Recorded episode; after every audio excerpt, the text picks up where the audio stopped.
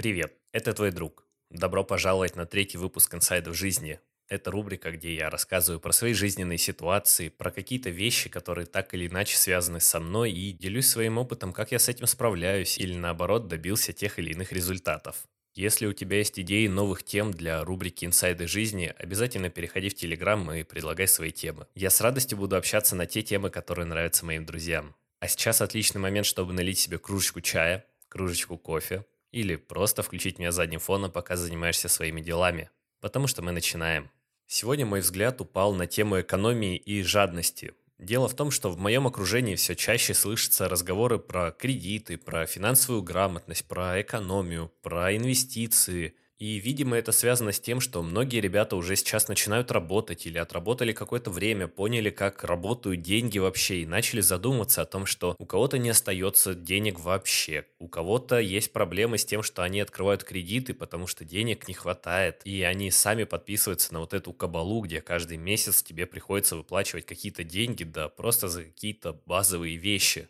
И я решил рассказать про эту тему, потому что для меня вопрос денег достаточно важный, и я очень давно начал заниматься вообще образованием в сфере финансов. Начал прокачивать свое мышление в области денег, и для меня эта сфера кажется очень понятной, доступной, и я не понимаю людей, у которых возникают проблемы, связанные так или иначе с деньгами. И хочу с тобой поговорить о том, из-за чего возникают проблемы, связанные с деньгами, из-за чего возникают кредиты, какие-то долги, или наоборот, почему некоторые люди спокойно умудряются откладывать деньги, постоянно куда-то путешествовать, покупать что-то новое, хотя, казалось бы, может быть, у вас одинаковая зарплата, или этот человек получает еще меньше, или ты вообще не понимаешь, чем он занимается, а на самом деле тратит кучу денег, и поговорим с тобой сегодня об этом. А для начала я расскажу тебе свою историю взаимодействия с деньгами, чтобы тебе было понятнее, может быть, природу моих таких взаимоотношений с финансами. Дело в том, что мою семью сложно назвать богатой, преуспевающей элитой общества. Нет, у меня обычная средняя семья. Возможно, в какой-то момент наш достаток был выше среднего, но в основном, мне кажется, это был средний доход, который в целом у кого-то был такой же, у кого-то был чуть выше, у кого-то чуть ниже. В общем, не бедствовали, но и не сильно шиковали. И, конечно, мои первые взаимоотношения с деньгами начались в школе, когда тебе дают деньги на какие-то мелочи, на какую-то еду в столовой. Я думаю, что у многих точно такая же ситуация ситуация, что до этого момента ты не особо понимаешь вообще ценность денег, зачем они нужны и так далее. И еще в школе я понял, что приходится иногда между чем-то выбирать.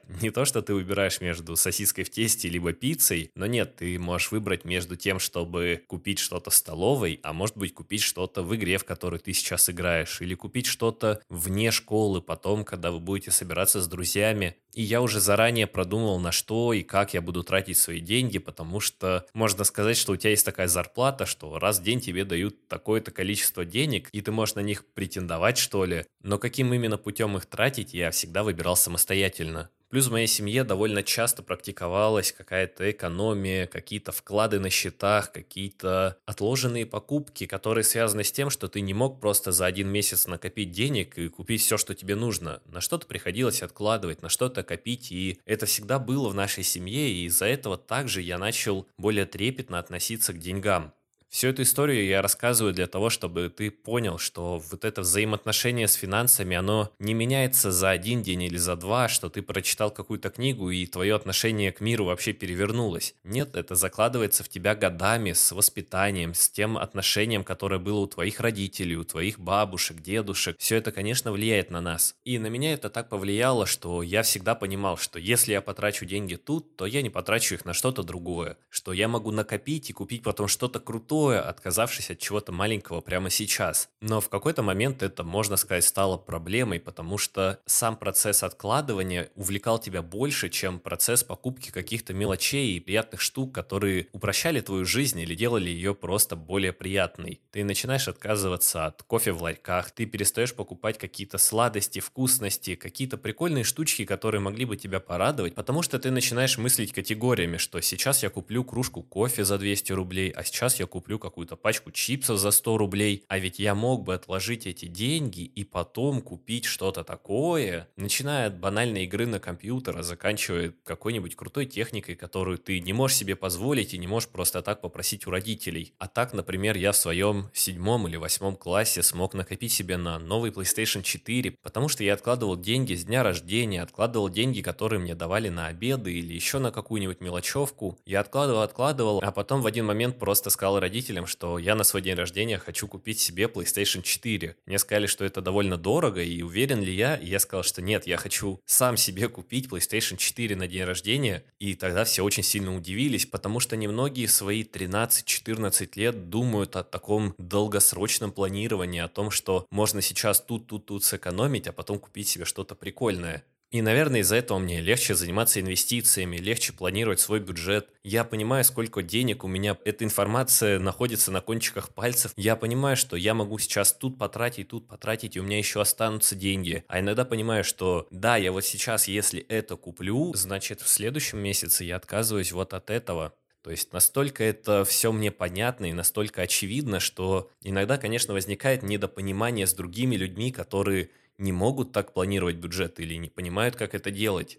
И тут я хочу рассказать про тех людей, которые воспитывались иначе, или у них были сформированы другие финансовые привычки. Скажем, у меня были знакомые, которые жили достаточно хорошо, может быть, так же, как я, может быть, чуть лучше. Я не могу сказать, потому что ты никогда не углубляешься в вопросы денег чужих семей, но я понимаю, что эти друзья и знакомые жили неплохо. И у кого-то всегда были деньги в свободном доступе, им давали родители, и для них это был как такой бесконечный источник денег, куда ты можешь постоянно прийти, что-то попросить, и это сразу появится у тебя в квартире, в твоем владении. И на удивление, именно эти люди обычно не умеют пользоваться деньгами они никогда не знали о том, что нужно что-то планировать, нужно что-то предвидеть и как-то вообще задумываться о том, что у тебя с деньгами и как ты будешь жить завтра. Эти люди столкнулись с той проблемой, что в один момент они понимают, что у них нет денег, а им буквально нужно купить еду или куда-то поехать срочно по каким-то важным делам, и они, правда, в моменте понимают, что а денег-то больше нет. Они начинают заводить кредитки, пытаться расплачиваться какими-то бонусными картами, которые потом придется погасить гасить. А потом эти люди рассказывают мне о том, что вот мне приходится брать свою кредитку, оплачивать ей, потому что денег не хватает. Хотя эти люди работают на приличной работе, получают зарплату, но они уже не могут отказаться от этой привычки. И из-за того, что началось у них все не так хорошо, в плане они получают зарплату, гасят кредит, и теперь у них на балансе снова 0 рублей, и приходится жить в долг.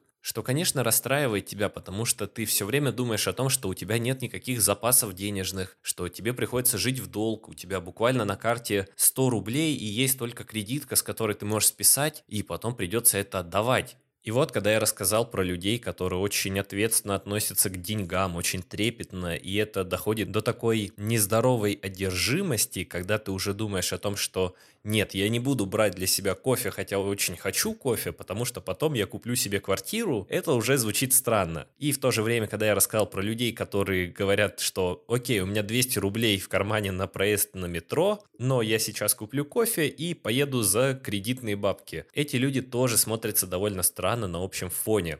Главная мысль, которая пришла мне на фоне всего этого, это то, что важно соблюдать баланс. Важно понимать, что без каких-то мелочей, без радостей жизни ты не сможешь просто существовать. Ты будешь как робот, который откладывает каждую копеечку, постоянно что-то экономит, что-то где-то не может выдать на максимум, потому что просто боится потерять лишних денег, боится, что кто-то его обманет и кинет на деньги, боится, что он чего-то недозаработает и потом ему чего-то будет не хватать. И все это может быть для каких-то отдельных индивидуумов будет вполне нормальной ситуацией, это сказывается на отношениях с другими людьми, которых ты не можешь порадовать подарками или делать какие-то приятные сюрпризы, потому что ты думаешь, ну, зачем моей девушке цветы, зачем моей маме купить какую-то прикольную вещичку, я же потрачу на это свои деньги, а потом я не смогу купить что-то такое глобальное, а вот когда я заработаю много-много денег, у меня будет большая-большая зарплата, я буду делать это каждый день. Ну, конечно, мы все понимаем, что не бывает такого, что ты получаешь 50 тысяч и ничего не покупаешь, получаешь получаешь 100 тысяч, тоже ничего не покупаешь. Начинаешь получать 200 тысяч, и вот все поменялось. Теперь ты даришь всем подарки налево и направо. Да, такое бывает, но нужно начинать с малого и действовать по мере своих возможностей. Поэтому люди, которые склонны к постоянной экономии, которые постоянно боятся, что они где-то переплатят, что можно где-то на чем-то сэкономить, пытаются оправдать свою жадность в некоторых местах тем, что им жалко денег и они хотели бы остаться при своем,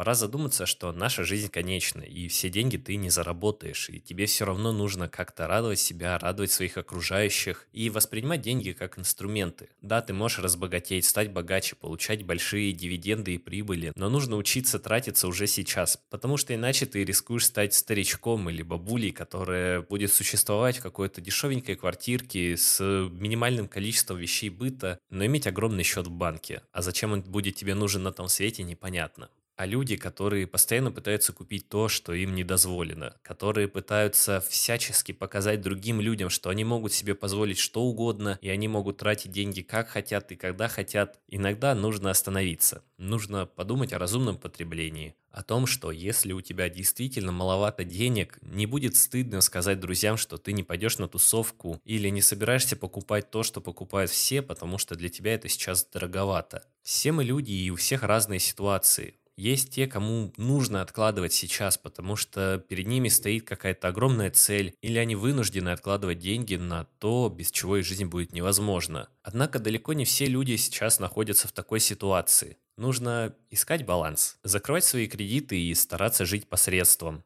Если ты понимаешь, что какая-то из двух этих границ относится к тебе, либо ты слишком скромно живешь, хотя мог бы позволить себе больше, или если ты понимаешь, что ты живешь слишком на широкую ногу, а на самом деле не можешь себе этого позволить, задумайся о том, к чему приведет тебя этот путь. И, скорее всего, ты поймешь, что в первом случае у тебя будет просто куча денег и несчастных людей вокруг, и в том числе ты сам будешь несчастен, потому что постоянно себе в чем-то отказываешь и не можешь позволить то, что обычные люди покупают постоянно. Либо если ты понимаешь, что ты тот человек, который в долгах как в шелках, и даже не собираешься задуматься на эту тему, возможно, этот подкаст твой первый шаг к тому, чтобы нормализовать свою финансовую ситуацию и выбраться из этого всего и, наконец-то, начать жить полноценной жизнью.